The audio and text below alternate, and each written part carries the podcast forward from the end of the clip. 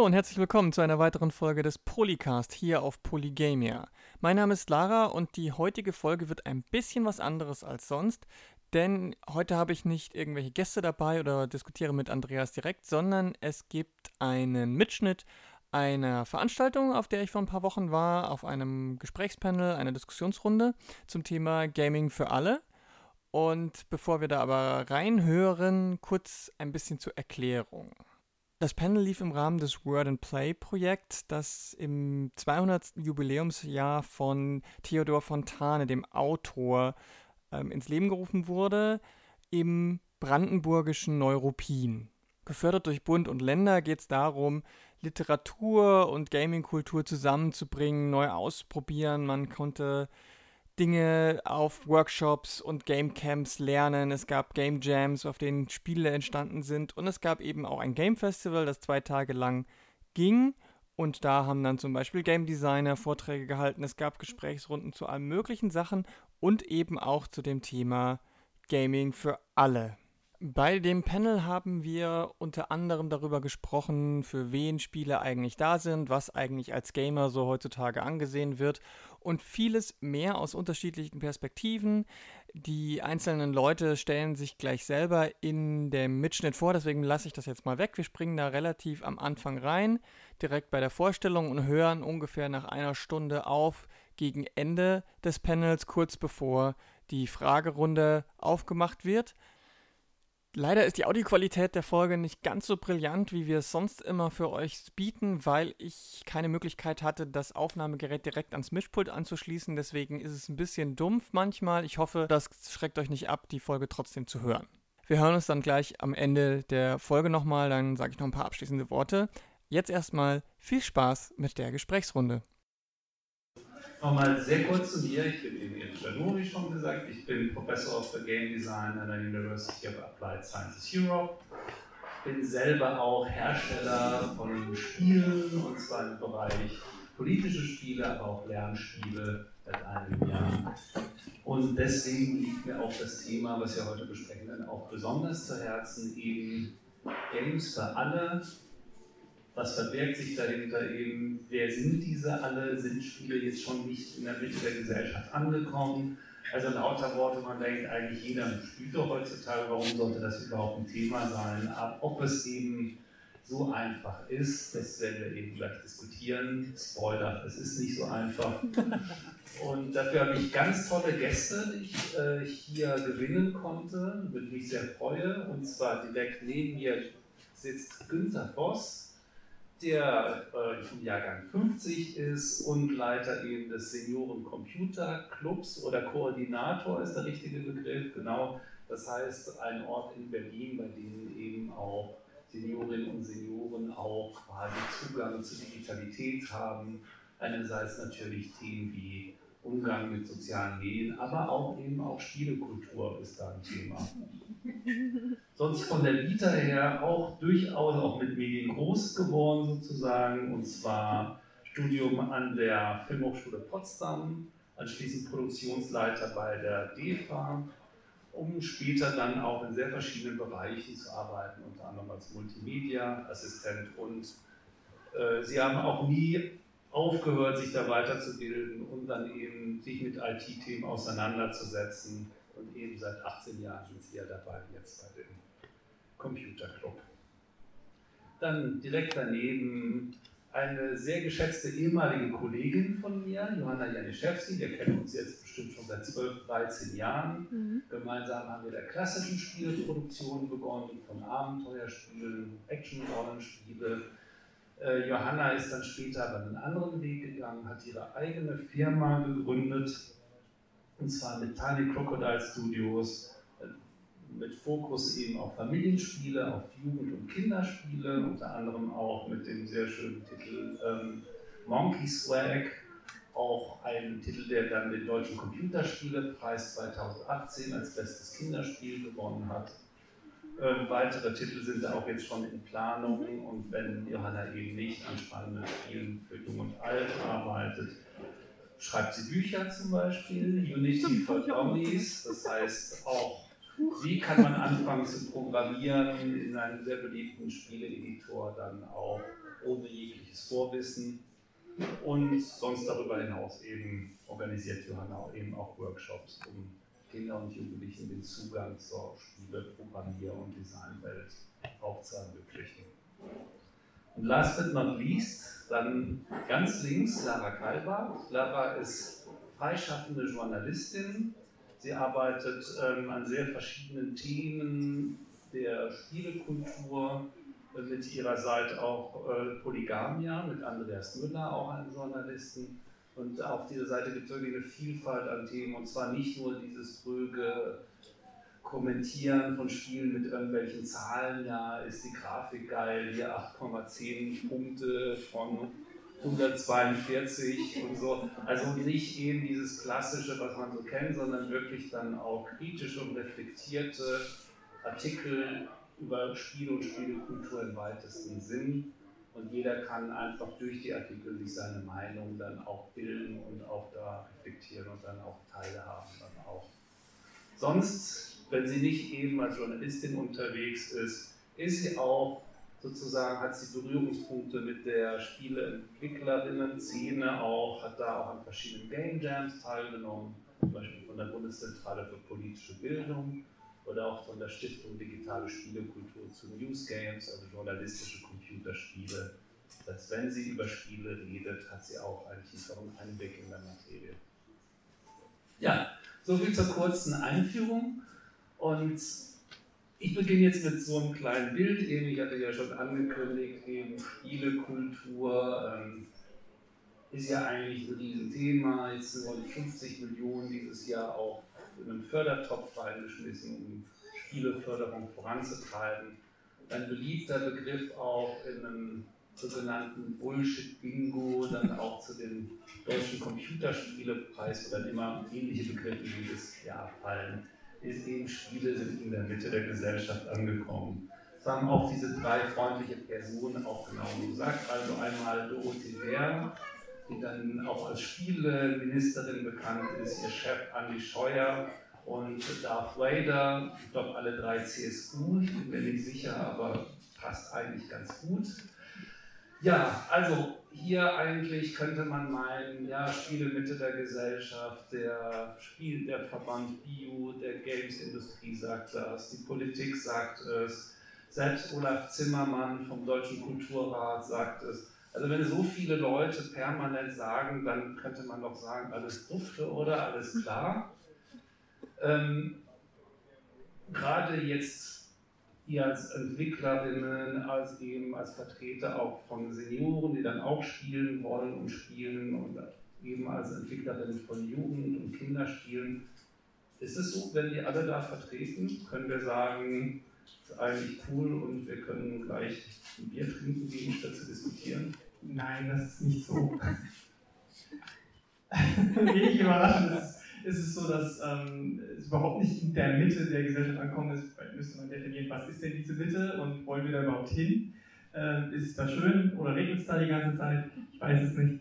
Aber nee, also gerade alle möglichen ähm, Bereiche der Gesellschaft oder Personen, die irgendwie eine Art von Randgruppe vielleicht auch angehören, die aber auch Teil der Gesellschaft sind, die sind noch lange nicht da. Also äh, Gamer oder das, Spiel, das, der Bereich Gaming passiert schon größtenteils noch in einer gewissen fixen demografischen Einheit. Also es sind junge Männer, meistens auch sehr weiß, die, die, die das Thema für sich in Anspruch nehmen, was natürlich nicht stimmt. Aber ähm, wenn man halt auf der anderen Seite guckt, wer sich mit Spielen, also was die Mitte der Gesellschaft so ist, dann haben Leute zumindest alle schon mal von dem Begriff Gaming gehört, aber niemand weiß genau, was es ist. Manche sagen, ach, das sind nur diese Killerspiele, da will ich nicht hin. Oder die anderen sagen, das ist Glücksspiel oder wird Geld aus den Taschen meiner Kinder gezogen. Fortnite und solche Geschichten vielleicht schon mal gehört.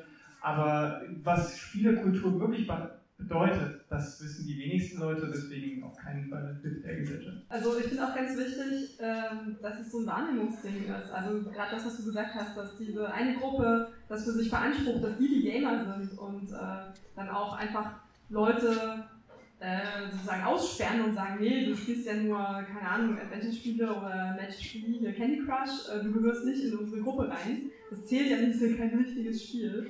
Äh, was dann auch dazu führt, dass diese Leute sich dann auch so sehen, dass sie keine, keine Gamer sind. Also das Gamer anscheinend hat es gar nichts mit Spielen zu tun, sondern ist irgendwie so eine soziale Gruppe, mhm. aber mhm. Spiele ist dann nur ein, ein Bereich, über den sie sich definieren.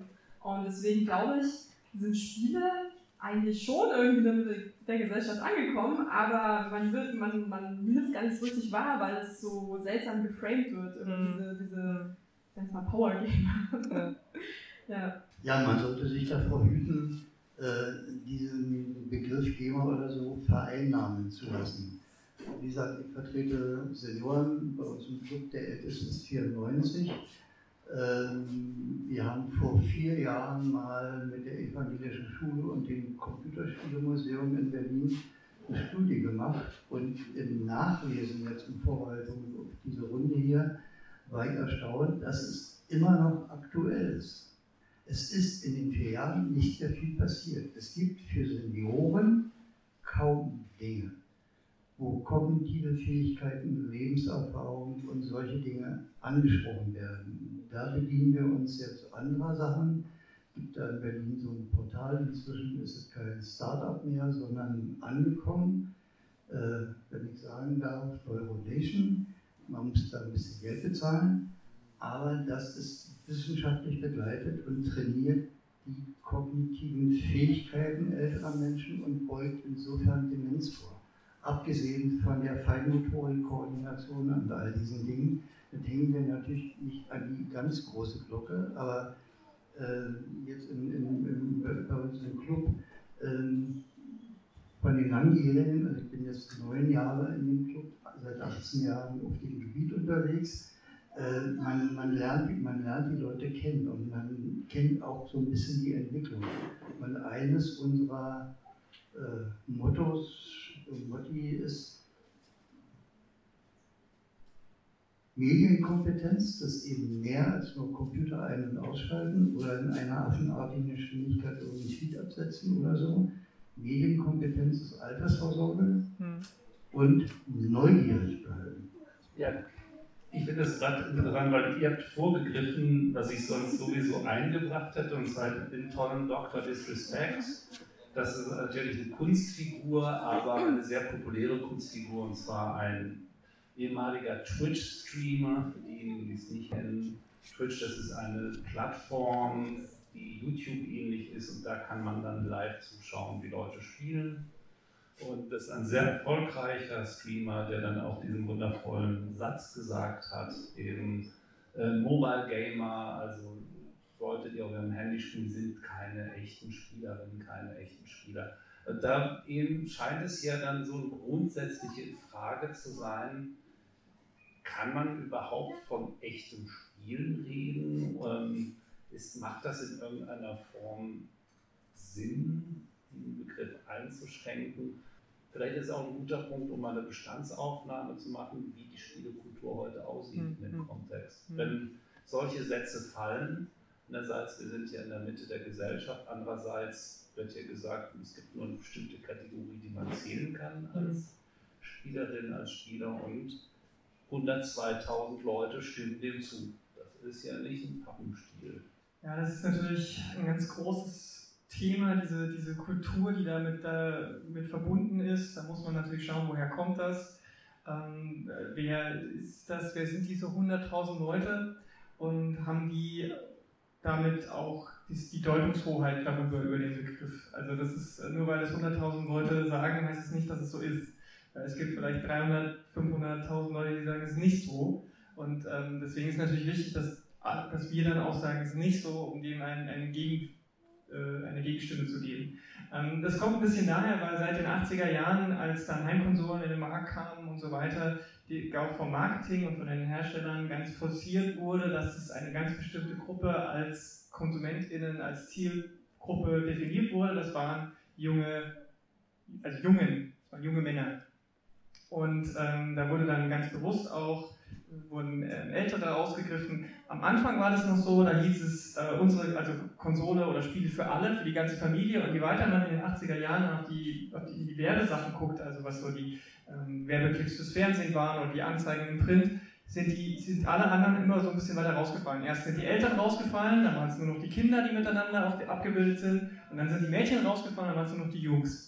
Und dadurch hat sich so eine Kultur entwickelt, dass die Jungs es für, sich so als eine Art Safe Space äh, begriffen haben, in dem sie aber safe sind vor Konsequenzen und alles machen können und dürfen und sagen dürfen, was sie wollen. Das ist deren, es ist ein bisschen die Weiterentwicklung des, des Baumhauses, was man so aus, aus, Amerika, aus dem amerikanischen Kontext vielleicht mehr kennt, oder den, den Lagern. Ich bin auf dem Dorf aufgewachsen, wir hatten ein Lager. Irgendwo im Wald haben wir uns ein, ein Eck hingestellt und gesagt, das ist unser Lager. Und ähm, das ist dann so ein, so, ein, so ein Raum, wo man sich alles erlauben kann. Und jetzt ist es so, seit so ungefähr 10, vielleicht 15 Jahren bricht es immer mehr auf. Immer mehr Leute drängen in dieses Lager rein, die keine, die eigentlich nicht zu dieser Gruppe gehören. Und das ist ein, ein Anzeichen dieses sich dagegen wehren. Wir wollen uns unser, wir wollen unser Hoheitsgebiet nicht abgeben und deswegen versuchen wir uns über Begrifflichkeiten abzugrenzen, wir sagen, naja, du spielst zwar irgendwas, aber das ist ja, ist ja kein echtes Spielen, kein echtes Gamen. Und äh, diese Reibungspunkte, die haben wir, die haben sich jetzt, die, die, die, zieht sich wirklich durch die komplette Kultur und Industrie auch durch.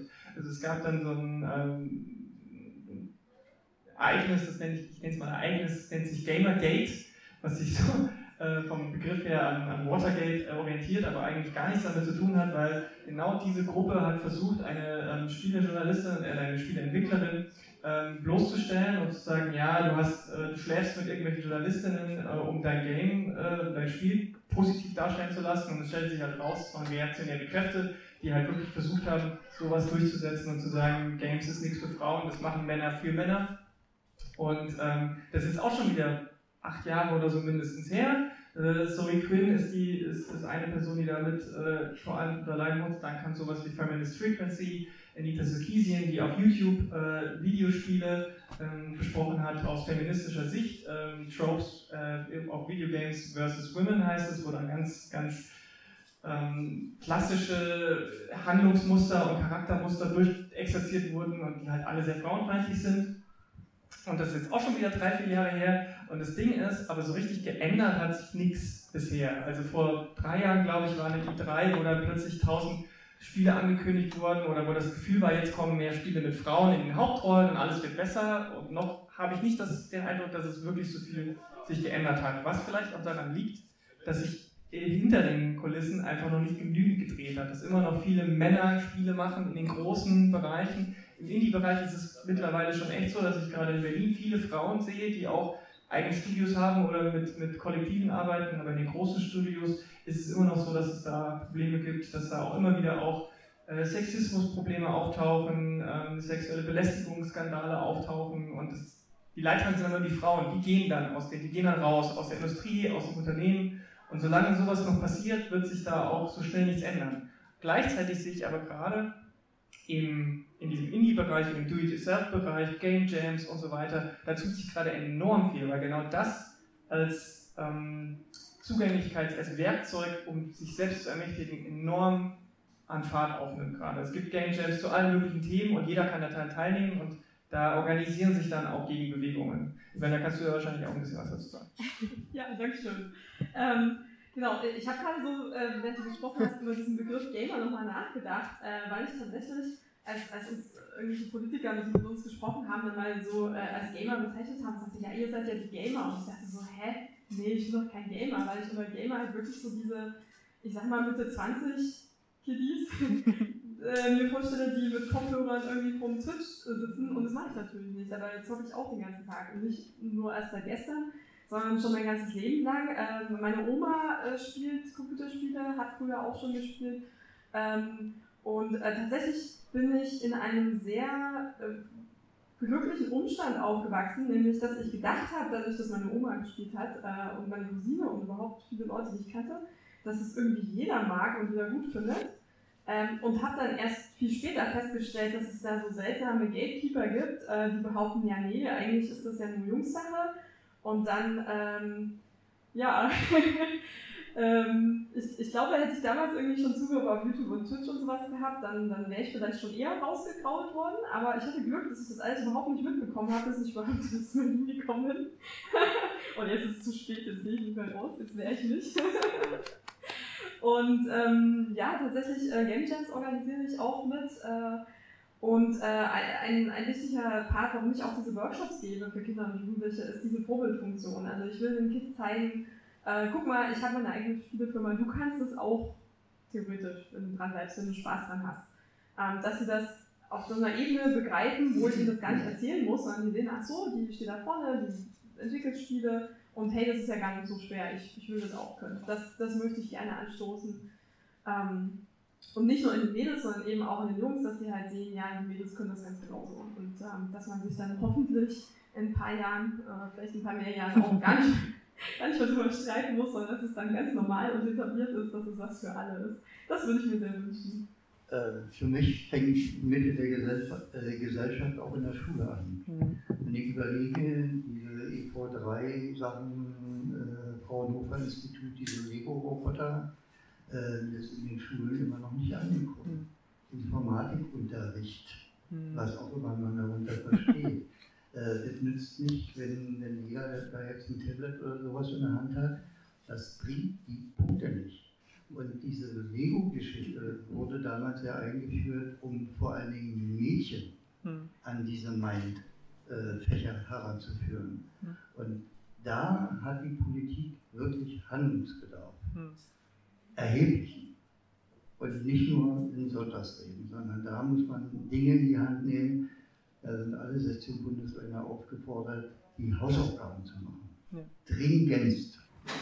Ja, also ähm, ich finde das tatsächlich auch immer noch erschreckend, wie es aussieht und wie es auch entwickelt hat. Also ich habe da auch mal eine Statistik rausgesucht, recherchiert, so wie sieht es eigentlich aus mit der Repräsentanz zum Beispiel von Frauen in diesen Berufen. Da würde ich direkt an, da anschließen, meinen Vorredner. Und es gab da echt krasse Knicks. Man, man könnte meinen, ähm, dadurch, dass sich eigentlich Medienaffinität äh, immer weiter in der Gesellschaft verbreitet, dass auch immer mehr Frauen zum Beispiel in entsprechenden Berufen zu finden sind es ist genau das Gegenteil. Früher waren extrem viele Frauen zum Beispiel in der Informatik unterwegs. Es gab viele Programmiererinnen.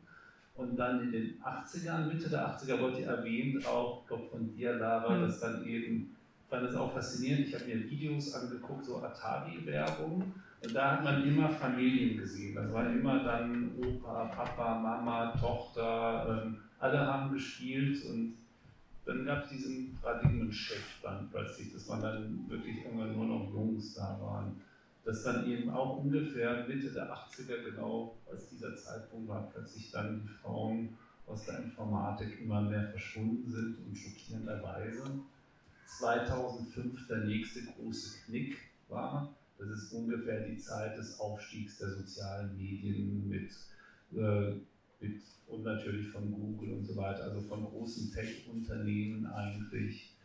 Äh, das hat mich schon ganz schön baff gelassen, muss ich sagen. Und eher nicht gefragt, was passiert, was sind da für Erfahrungen, dass bestimmte Menschen so in der Repräsentanz verschwinden. Da hatte ich auch nochmal eben im Bereich Spielentwicklung das auch dann darauf gesucht, wie eigentlich die Verteilung zum Beispiel in der Spielentwicklung sind. Da sind es zu über 70 Prozent in den USA eben Männer. Ähm, das hat sich nicht signifikant geändert. Und wenn man noch weiter guckt, eigentlich auch zu anderen Themen ist eigentlich der typische, muss sagen, der typische Entwickler. Männlich, weiß, heterosexuell und was man jetzt da nicht sieht, in seinen frühen 30ern und hat vom Einkommen her, kommt er aus einer Mittelschichtsfamilie typischerweise. Und wenn halt so eine erdrückende Präsenz von bestimmten Menschen ist, habt ihr persönlich Erfahrungen gemacht, die es euch schwer gemacht haben oder die sehr negativ waren auf euren, als ihr dann von Ansprüchen zum Beispiel für Kinder, Jugendliche oder eben auch kritisch zu berichten oder eben auch Seniorinnen, Senioren auch einen Zugang zu ermöglichen, dass das abgeblockt wurde, nicht ernst genommen wurde. Wollt ihr da ein paar Erfahrungen teilen? und wie ihr damit umgegangen seid. Ich kann jetzt nur von der, aus der Basis unseres Clubs sprechen. Ähm, diese Game-Szene, also jetzt, dass man online gegen andere Personen spielt, äh, finden wegen der Anonymität, findet unsere Senioren nicht so sehr prickelnd. Hm. Sie kennen lieber den, mit dem sie spielen. Deshalb sind wir auf die Idee gekommen, mit Neuronation diesen Deal auszuhandeln. Äh, wir sind eine kleine Gruppe, äh, die seit einem Jahr das macht. Jeder kann natürlich zu Hause auch spielen. Dieser, diese Runde mit dem Vorteil, dass man die kognitiven Fähigkeiten, äh, aber wir sind aus dieser, äh, wir haben, wenn, wenn, man so will, nie zu dieser Game-State, so mhm. wie, man, wie die sich verstanden wissen hm. wollen, nie dazugehört. Mhm. Also da ist für Senioren immer noch das analoge Kaffeetrinken wichtiger, mhm. als gegen jemanden im Internet anonym zu spielen. Ja, also das ist natürlich wie bei vielen Medien so, man kann es zum Brückenbau nutzen, man kann es aber auch zum Graben, Graben, Gräben graben, Graben ausheben nutzen. Ähm, es gibt tatsächlich, ähm, ich glaube, was Rainbow Six, es gibt ein Spiel, da gibt es äh, ein ähm, Team, das besteht nur aus Senioren, also Leute über 65, die kompetitiv spielen und die auch großen Spaß dran haben. Aber das ist ein Team auf der ganzen Welt, die das da in dieser Liga spielt. Also das ist natürlich dann immer so, da hat man den Bonus des Sonderfalls aber ich kann es voll verstehen. Ähm, und es ist übrigens nicht nur für SeniorInnen so, dass äh, dieses ähm, gerade das anonyme Gegeneinanderspielen, Online-Spielen ähm, sehr anstrengend auch ist und auf die Psyche geht und man da sehr, weil das also es für jede Frau zum Beispiel so, die sich als Frau zu bekennen, erkennen gibt online, die wird sexistisch angegangen, die wird ähm, belästigt, die wird rausgeekelt und ähm, deswegen da ist ein ganz großer ganz großes Kulturproblem, was sich da, was, was sich da drin verankert, auf jeden Fall, das stimmt. Und ähm, das habe ich natürlich selber beim Spielen schon gemerkt. Also auch ich wurde immer wieder blöd angemacht, weil ich eben über Voice Chat, wenn man dann miteinander kommuniziert, was in Online-Spielen halt einfach Pflicht ist. Es geht nicht anders, wenn du dich irgendwie koordinieren willst, gerade wenn du als Team gegen ein anderes Team spielst, dass einem dann Kompetenzen abgesprochen werden. Oder wenn ich nicht so performe, wie die das sich vorstellen, dann ähm, äh, werde ich, werd ich beleidigt.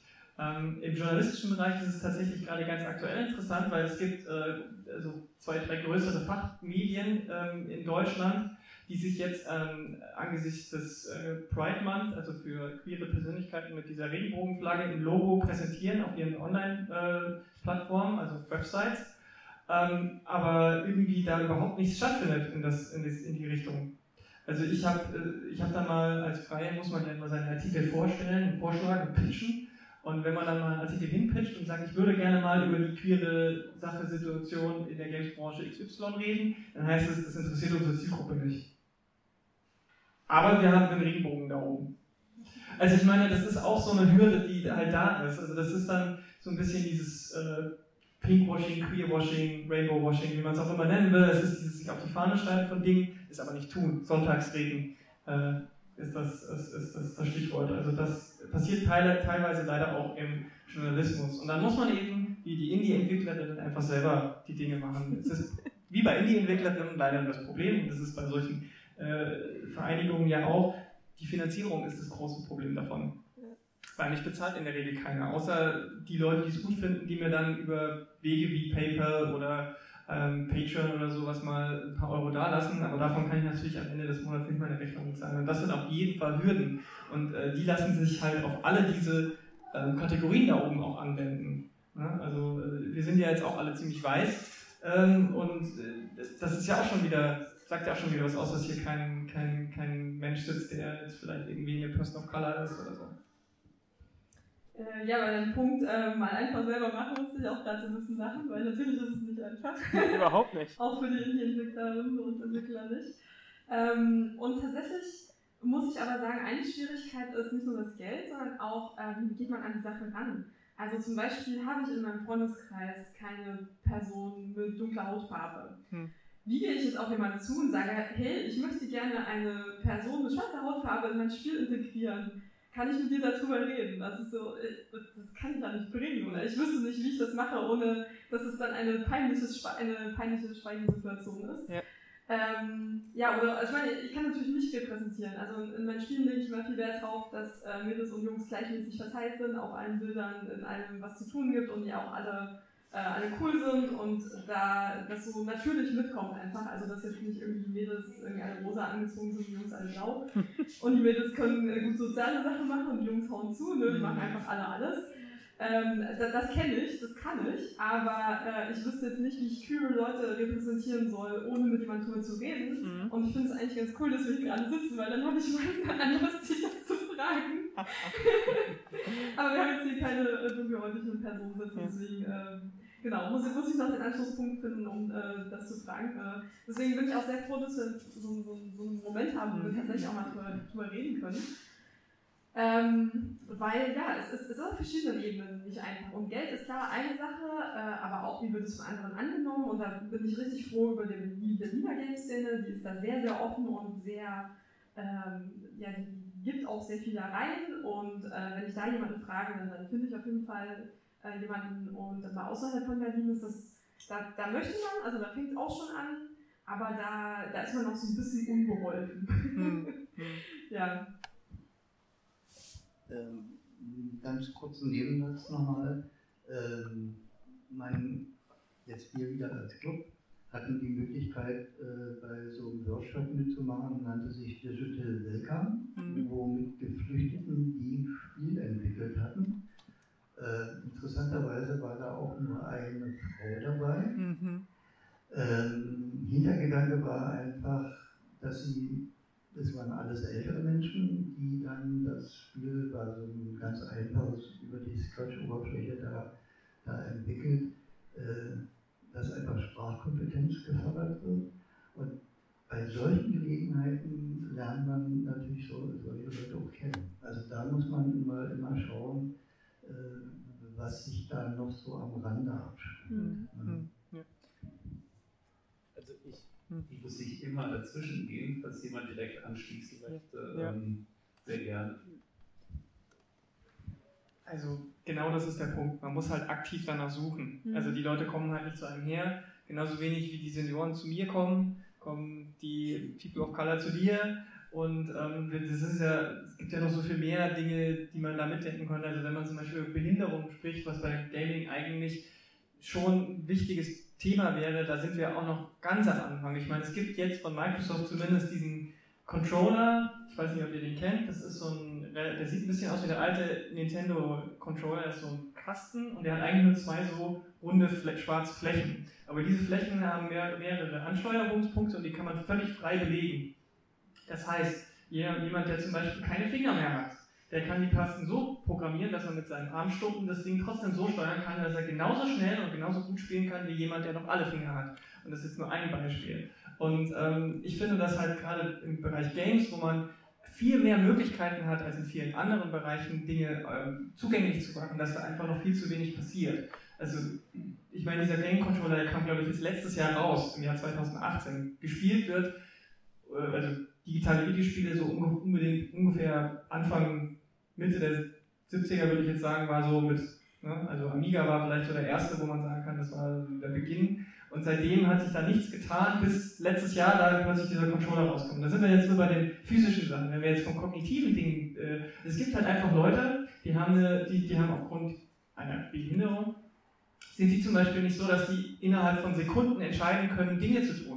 Und wenn ich jetzt aber äh, da müssen wir gar nicht in die Multiplayer gehen. Es gibt ja schon Singleplayer-Spiele, die diese Quicktime-Events haben. Wenn die Zeit dieser Quicktime-Events aber so getimed ist, dass sie für alle gleich ist, dann ist sie meistens für Leute, die ein bisschen länger brauchen, einfach zu schnell vorbei. Und da irgendwo einen Schalter in dem Optionsmenü einstellen zu können, zu sagen, Quicktime-Menüs sind schnell, mittel, langsam oder so, das wäre schon was. Jetzt, ich bin zum Beispiel auch, ähm, ich habe eine rot-grün Farbenblindheit. Ich spiele zurzeit Wolfenstein Youngblood. Bei Wolfenstein Youngblood gibt es im Optionsmenü die Möglichkeit, ähm, mehrere Farbenblindheiten einzustellen, sodass die, das Farbraster in dem Spiel so ist, dass ich alles sehen kann. Das sehe ich in den wenigsten Spielen und ich war sehr positiv angetan, dass gerade so ein Spiel wie, also so ein Ego-Shooter-Spiel, der eigentlich eher Trash-Faktor hat, der eigentlich wirklich nur auf Spaß ausgelegt ist, sich solche Gedanken macht. Und davon bräuchte es einfach auch noch viel mehr. Und das passiert natürlich nur, also die haben sich das nur auch deswegen gedacht, weil wahrscheinlich im Team jemand eine Farbblindheit hatte. Und dann kommen wir wieder zurück zu dem Punkt von dir, solange ein Team halt nur diese eine demografische Einheit ist, dann machen die sich natürlich auch keine Gedanken. Die machen ja Spiele, die ihnen selber meistens Spaß machen. Das ist ja beim kreativen Prozess häufig so. Also man macht ja Dinge, die, die man selber gerne spielen würde oder von denen man denkt, die machen mir Spaß. Und wenn da halt immer nur diese eine demografische Einheit sitzt, dann werden auch Spiele immer nur für die gemacht, im Mainstream natürlich, also in, in, in großen Firmen, die Millionen Budgets haben. Weil das ist nämlich genau der Punkt, diese ganzen Sachen zu implementieren, das kostet viel Geld und Zeit. Und ich glaube, da kannst du jetzt noch ein paar Worte zu sagen, dass das wahrscheinlich für so ein kleineres Indie-Studio nicht so einfach ist. Ja, das stimmt. Ähm, also einerseits muss man das von Anfang an einplanen. Also zum Beispiel jetzt bei unserem letzten Spiel Marcus Weg, hast du vorhin auch. Hattest du es schon gezeigt? Nee, hast du noch gar nicht Aber ich kann. äh, genau. Äh, da ähm, haben wir zum Beispiel erst sehr spät festgestellt, äh, dass wir das nicht mehr ändern können, dass der Text sehr klein ist. Also wir haben viel Feedback bekommen, dass der Text sehr klein ist. Das ist für Kinder natürlich, für, für jüngere Kinder nicht so gut, aber auch für ältere Leute ist es nicht so gut.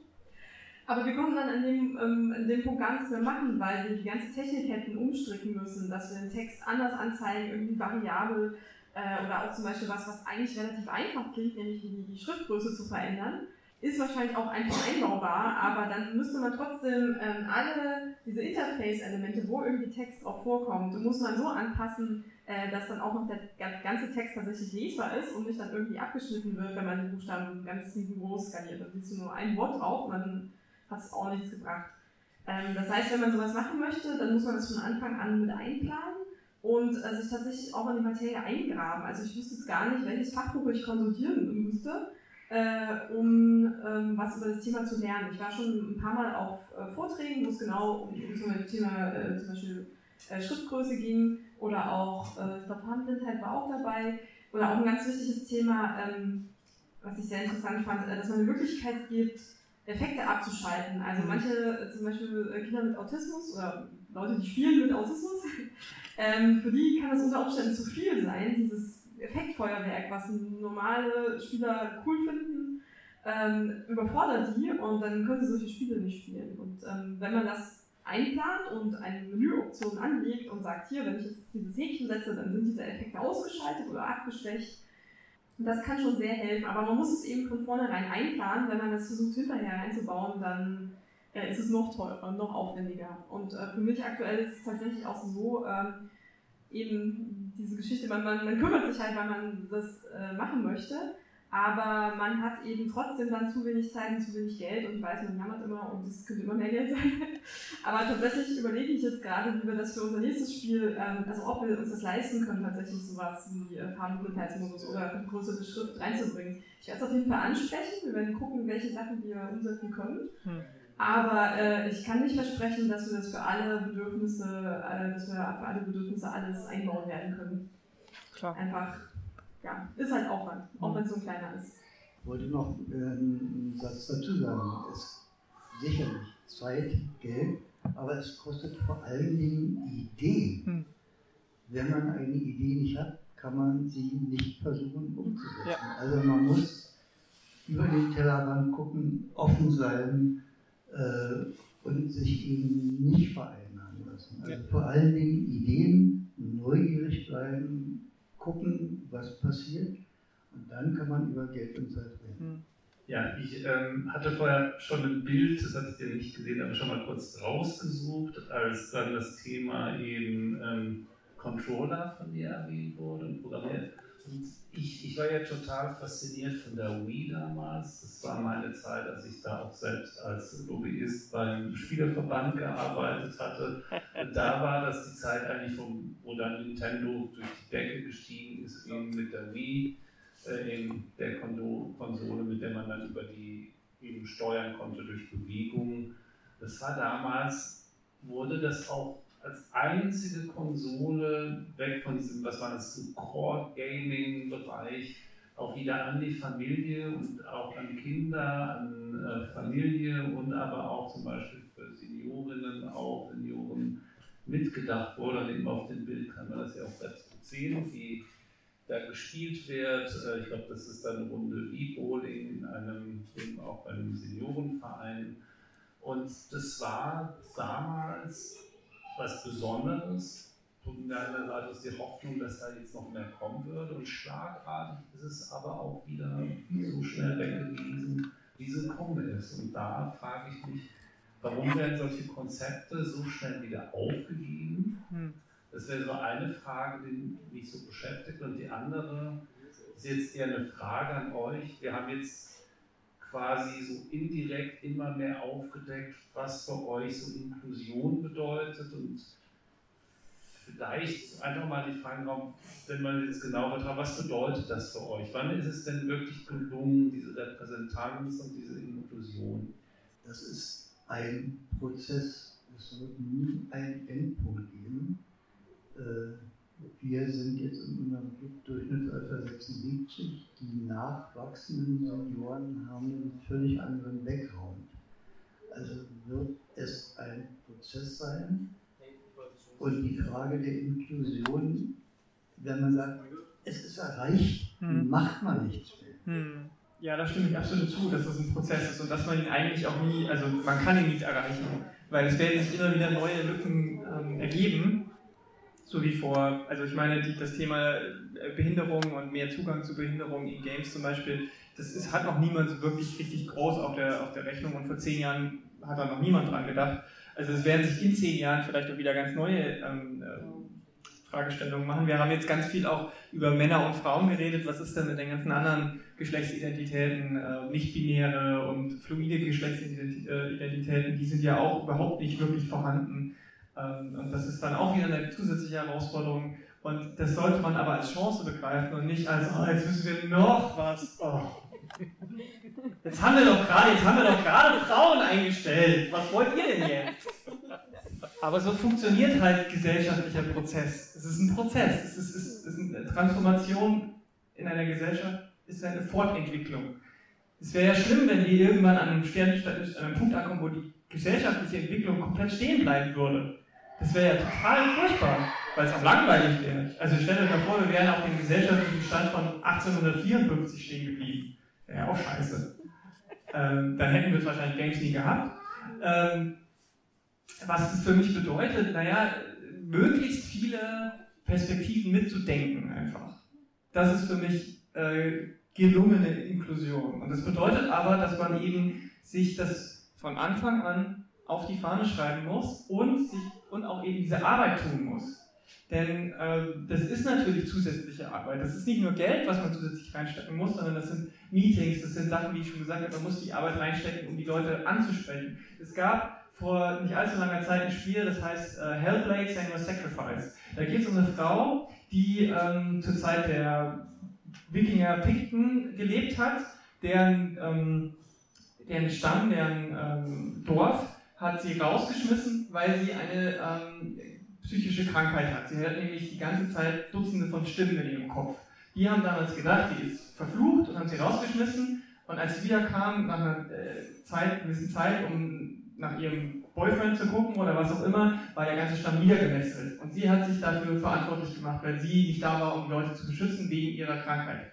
Und um dieses Spiel zu programmieren, haben die ähm, Macherinnen, und das war so ein Semi-Indie-Titel, also es war kein riesen Ubisoft-Titel, ähm, aber es war auch keine kleine Zwölf-Mann-Crew, die gar kein Geld hatte, die haben sich mit Leuten, die davon betroffen sind, zusammengesetzt, und zwar nicht nur mit einer, sondern mit 20. Die haben sich mit den Leuten, die das behandeln, auseinandergesetzt, nicht mit einer, sondern mit zehn und haben die Leute immer wieder, auch während des Prozesses der Entwicklung, das Spiel gezeigt und gefragt, ist es okay so? Ist es so, wie, wie, diese, wie, diese wie ihr das so fühlt? Passiert es so? Ist es realistisch? Ist es auch so von der emotionalen Ebene, dass man sich damit, wenn man diese Krankheit nicht hat, was die meisten Menschen wahrscheinlich haben, trotzdem angesprochen fühlt? Und dieses Spiel ist enorm erfolgreich gewesen, hat zahlreiche Preise gewonnen, äh, ist finanziell enorm äh, erfolgreich gewesen und so funktioniert Inklusion. Und das war jetzt nur eine Ebene. Und das kann aber auch nur funktionieren, äh, wenn das tatsächlich alle mittragen. Also ich erinnere mich an Gespräche, ähm, es war so, ich muss kurz ein bisschen ausholen, ähm, äh, mein Kollege und ich, wir hatten zusammen ein Spiel äh, designt. Wir hatten an dem Moment keinen Designchef, äh, der kam dann erst ein bisschen später, also haben wir schon mal angefangen. Und ähm, es ging darum, dass man eine Gruppe hat aus, ich glaube, sechs Leuten. Und ähm, für uns war es ganz klar, die drei von diesen sechs Leuten sind halt Frauen, die anderen drei sind Männer. und ähm, haben das dann auch später so kommuniziert, aber da wir nicht in der Chefetage saßen, ist es irgendwie ein bisschen untergegangen. Und dann haben wir so, äh, ging so die Entwicklung voran und dann äh, haben sie halt einen Kerl designt und dann noch einen dann noch einen und dann gesagt, so, Moment mal, wir brauchen jetzt auch welche von den Frauen.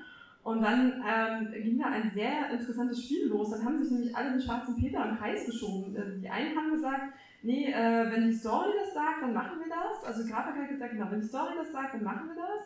Äh, Story hat gesagt, wenn äh, die Chefetage und, und Grafik das macht, dann, dann machen wir das. Und so, so haben die sich alles gegenseitig im Kreis ge geschoben.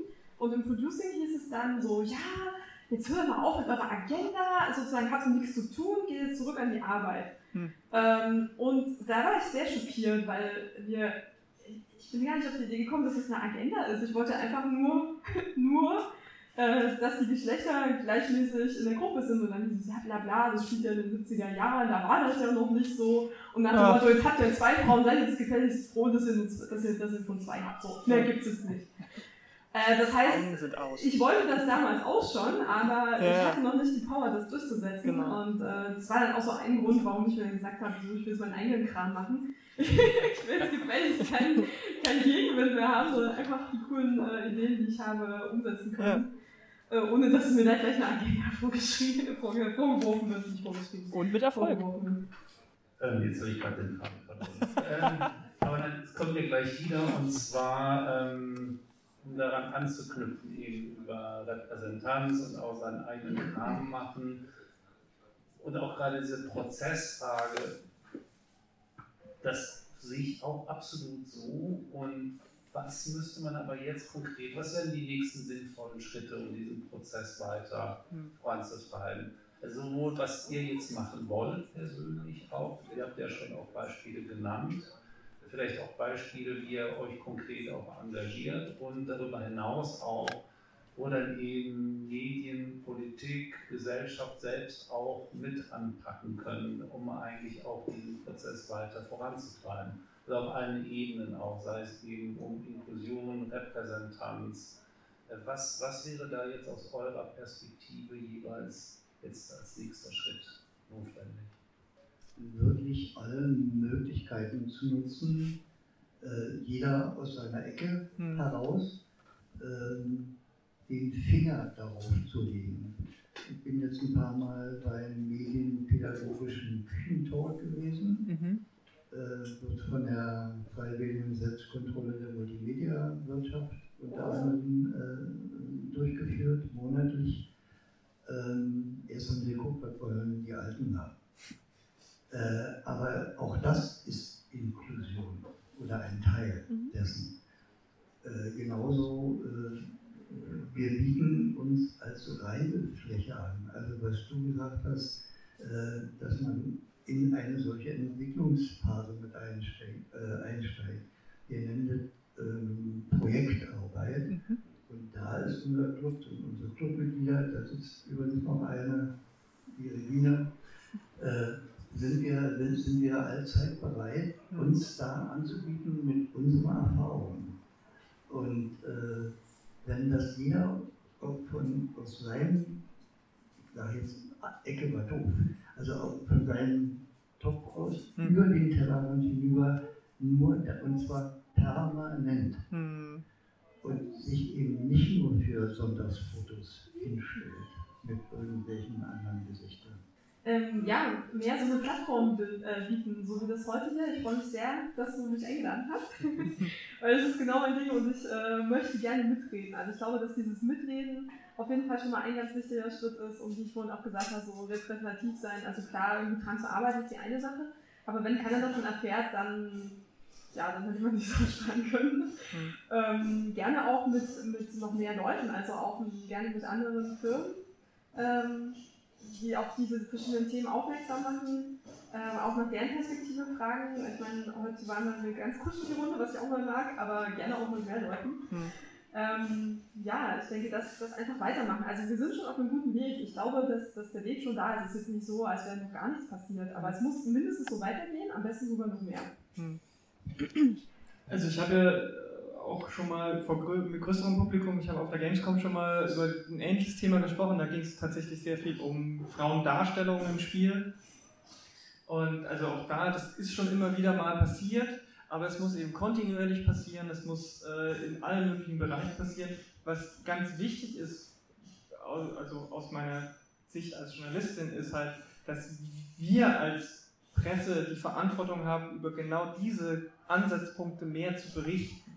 Weil sonst kriegt es eben keiner mit. Also eben nicht nur immer den x-ten äh, Bericht, nicht nur über Spiele an sich, sondern auch über das Studio XY hat wieder eingeladen und äh, man kann da eine Tour machen, sondern die, äh, mal mehr den Fokus eben auf solche Projekte lesen und da halt auch mal eine große Cover-Story zu machen. Und zwar nicht nur einmal im Jahr, sondern halt wirklich so alle zwei, es ist mal so ein bisschen wie das umgedrehte Spiegelbeispiel, die alle drei Monate irgendwas mit Hitler machen.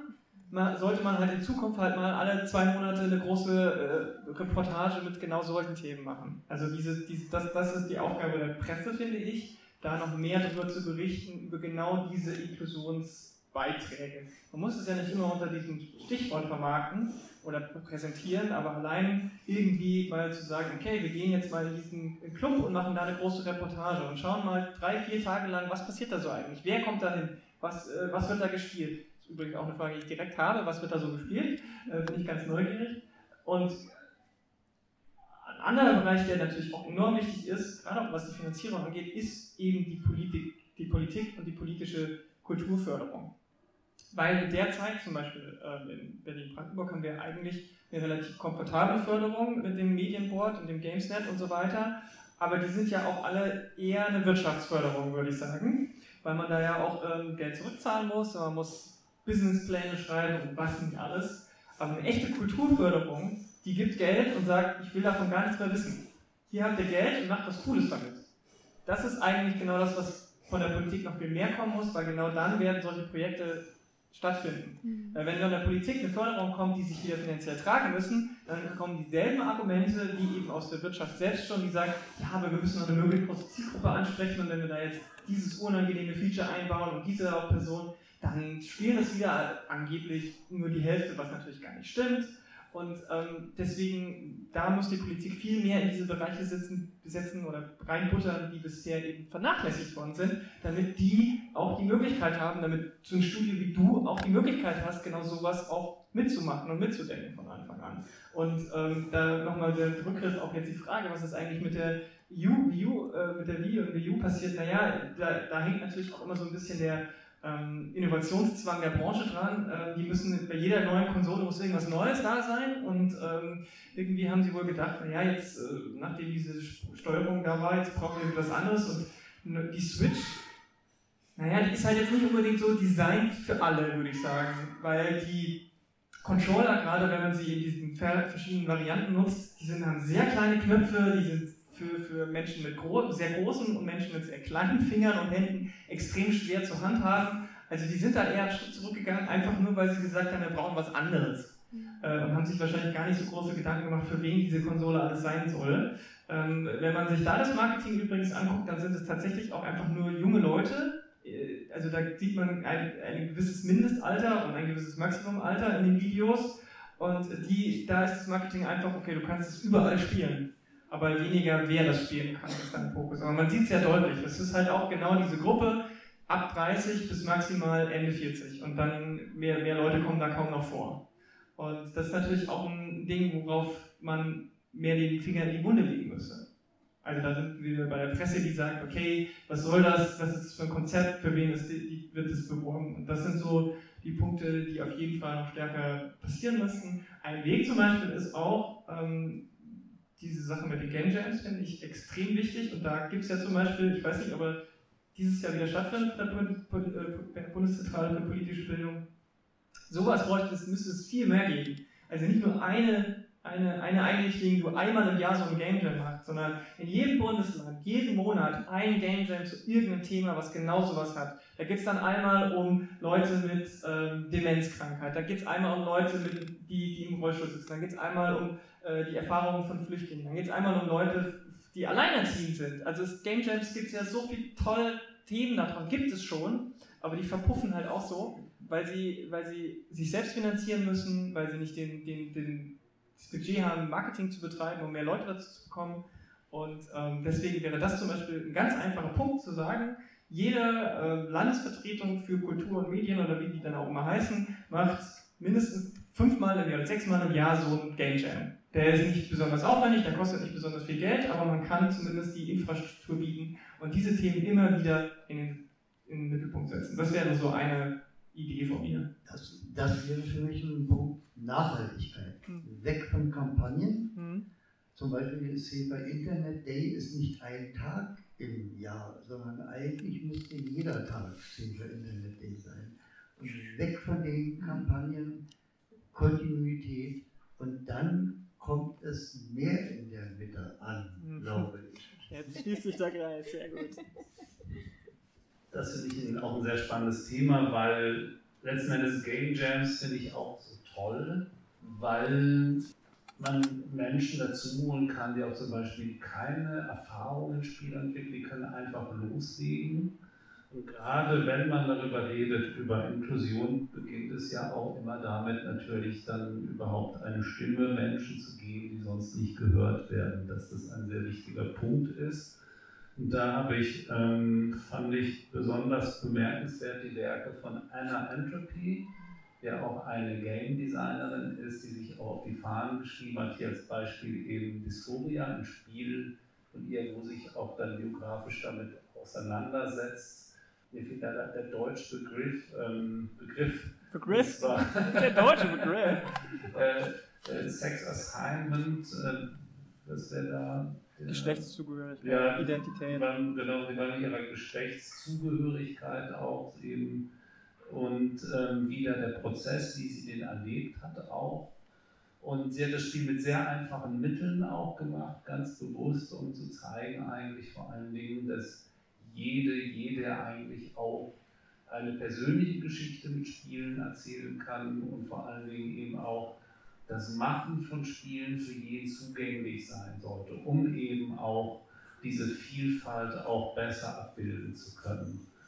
Und da würde ich, würde ich quasi nochmal reingehen, was gerade was die Politik jetzt noch macht. Wir haben jetzt eben diese 50 Millionen Euro, die kommen, die werden auch wieder weg sein. Aber was, was wären jetzt für euch jetzt noch sehr konkrete Forderungen, wenn ihr welche habt an die Politik? Wenn wir jetzt hier ähm, äh, Doro Bernden leider auch zum Beispiel Dinge gesagt hat, wie ähm, das Gender-Sternchen eine Vergewaltigung der deutschen Sprache, während was auf so vielen Ebenen falsch ist. Ich glaube, da will ich erst gar nicht anfangen.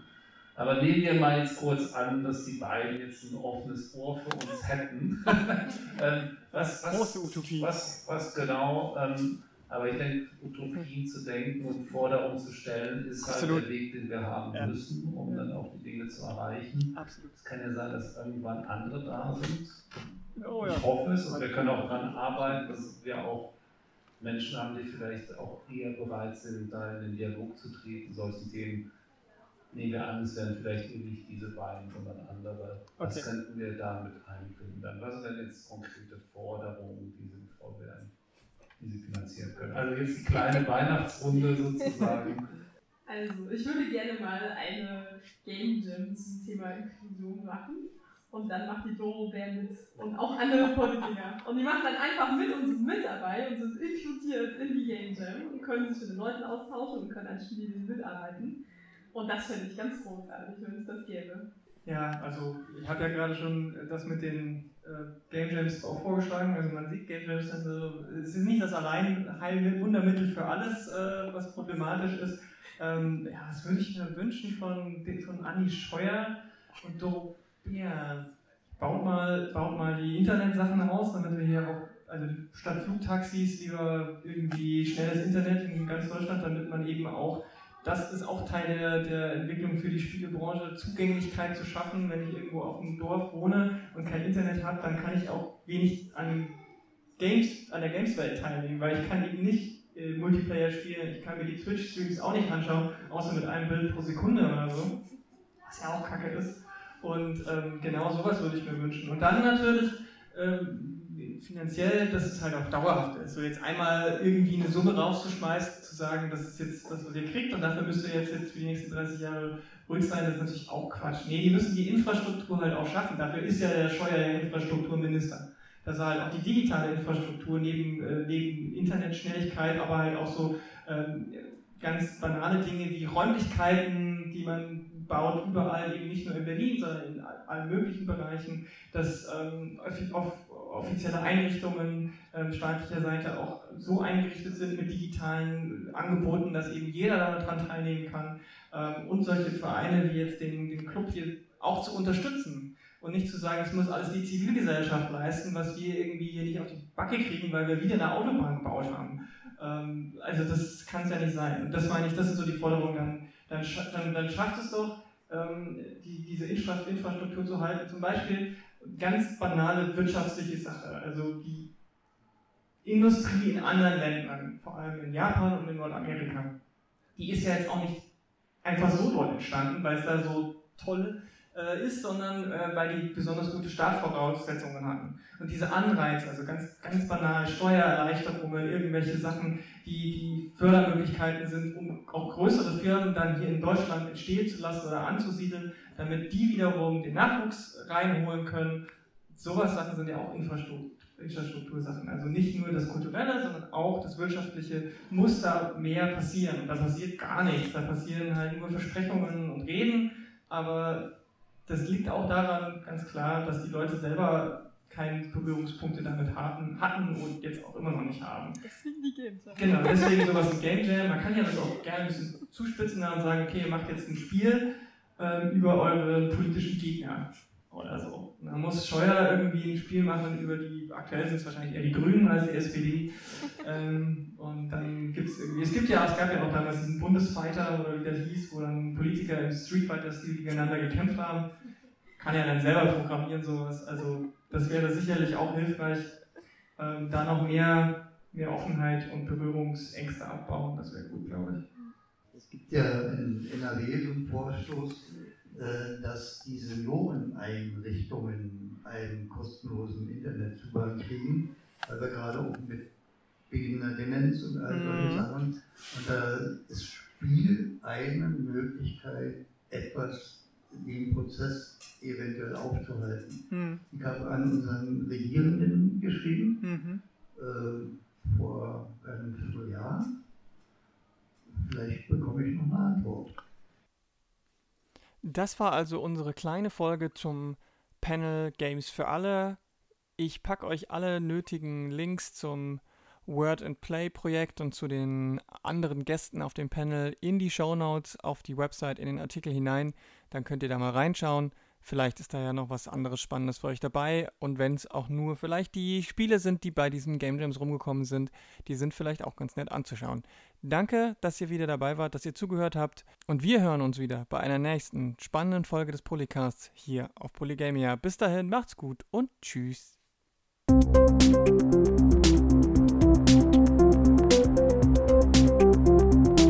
Polycasts.